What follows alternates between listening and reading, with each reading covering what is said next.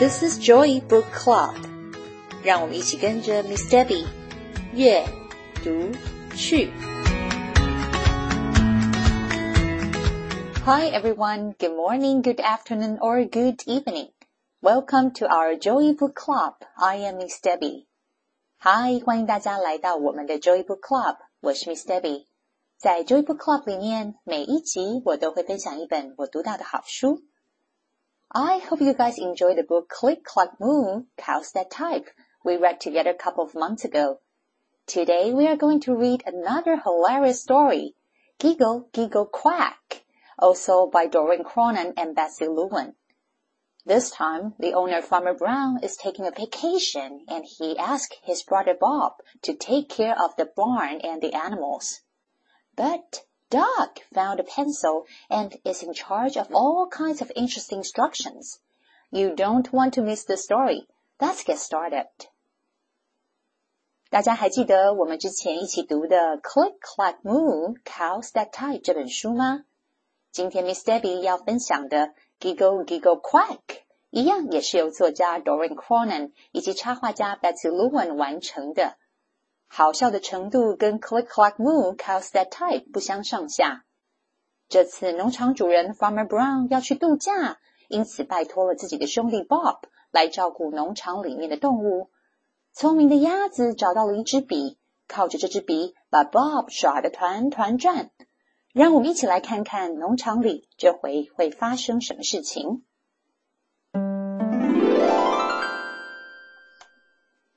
Farmer Brown was going on vacation. He left his brother Bob in charge of the animals.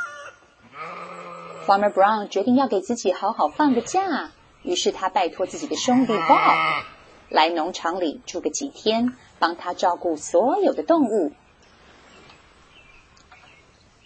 I wrote everything down for you.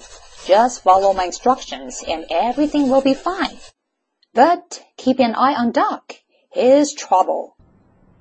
Farmer Brown thought he heard giggles and snickers as he drove away, but he couldn't be sure.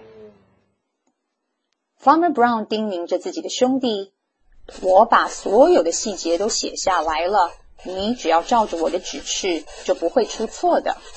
但是呀，你可要注意一下那只鸭子，它很会捣蛋。” Farmer Brown 开车离开的时候，感觉好像听到远处传来了咯咯的笑声，好像是鸭子在偷笑。Farmer Brown 开走了，而他一点都没有发现。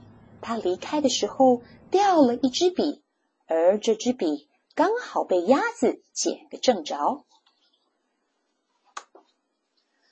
Bob gave Duck a good long stare and went inside. He read the first note. Tuesday night it's pizza night, not a frozen kind. The hens prefers anchovies. Giggle, giggle, clock. Bob 仔仔细细的看了看鸭子，希望它不要变什么花招，然后就进去了屋子里面，读了第一张的字条。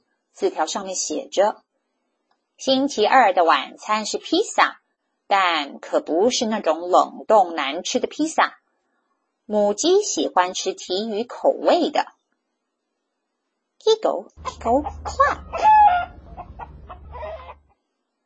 Twenty-nine minutes later, there was hot pizza in the barn. 二十九分钟之后，披萨的外送店员果然准时送来了热腾腾、刚出炉的披萨。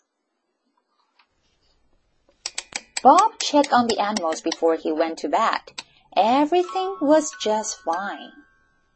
到了夜晚，Bob 在睡觉之前把谷仓里里外外都巡逻了一次。动物们盖着它们饱满的电毯，睡得好香甜哦。看起来一切都很正常。Wednesday is bath day for the pigs. Wash them with my favorite bubble bath and dry them off with my good towels. Remember, they have very sensitive skin. Giggle, giggle, oink. 隔天早上，Bob 打开了第二张的字条，上面写着：“星期三是小猪的洗澡日，请你务必要用我最珍贵的那个泡泡肥皂水给小猪洗澡，然后洗完之后要用我那上好的、最柔软的浴巾帮它们擦干。记得小猪们的皮肤很敏感，一定要细心呵护。Giggle, giggle, oink. Bob had all the pigs watched in no time. 收到指令的 Bob 立刻按照要求帮小猪们洗了个香喷喷的泡泡澡。Farmer Brown called home on Wednesday night to check in. Did you feed the animals like I wrote in the note? he asked. Done, replied Bob, counting seven empty pizza boxes. 到了晚上，Farmer Brown 打电话回来，想问问看是不是一切都平安无事。Farmer Brown 问 Bob：“ 你有按照我写下来的细节喂谷仓里面的动物吗？”“当然。 ” Bob 自信满满的回答，数着垃圾桶旁七个空空的披萨盒子。Did you see my note about the pigs? All taken care of, said Bob proudly. Are you keeping a very close eye on Duck? he asked. Bob gave Duck a good long stare. Duck was too busy sharpening his pencil to notice.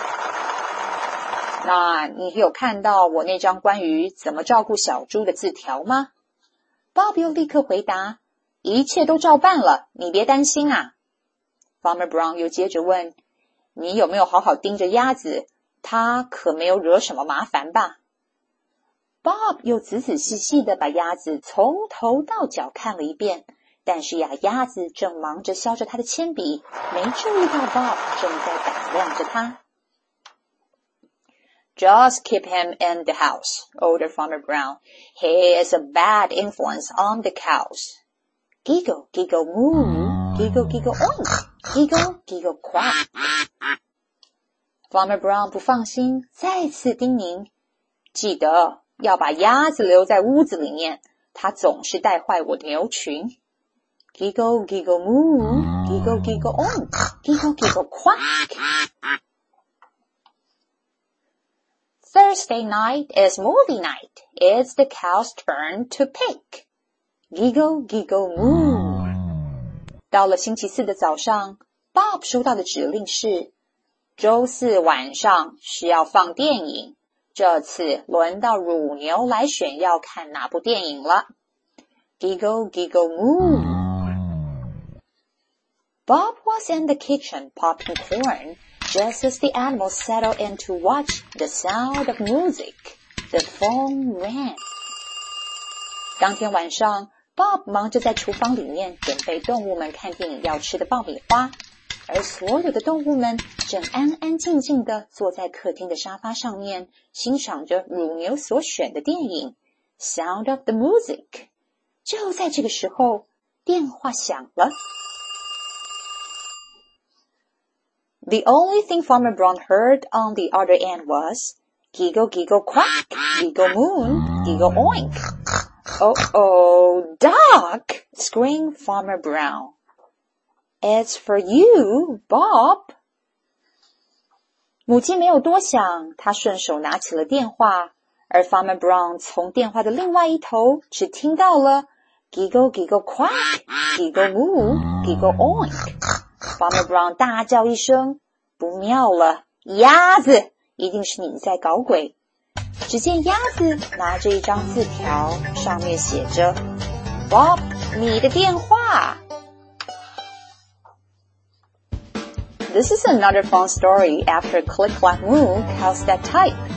This time, Duck has gotten hold of a pencil and take advantage of the situation The animals get to live the life of luxury while Farmer Brown is away. Hot pizza, bubble bath, and they even get to watch the movie. You can probably imagine how upset Farmer Brown is. 继上回会打字的牛这次啊，换了聪明的会写字条的鸭子。鸭子靠着捡到的笔以假乱真，把 Bob 耍得团团转呢。 动物们吃到了热腾腾的披萨，小猪们还洗了泡泡浴，最后啊，还吃着爆米花看电影。真正在度假的应该是谷仓里面的动物吧？书的最后一页只看到 Farmer Brown 怒气冲冲的跑回家，不知道鸭子这次是不是麻烦大了？希望你们喜欢今天的这个故事。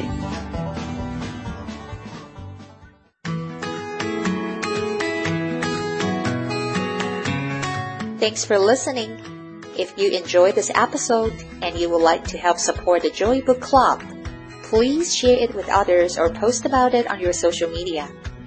You can always reach out me on Facebook at Miss Debby's Joy Book Club or email me at joybookclub2022 at gmail.com。谢谢你们今天和 Miss Debby 一起读书，别忘了订阅 Joy Book Club 的频道。如果有任何的问题，欢迎你们 email 给我，或者是到 Facebook 上面搜寻并加入 Miss Debbie's Joy Book Club，就可以找到我了。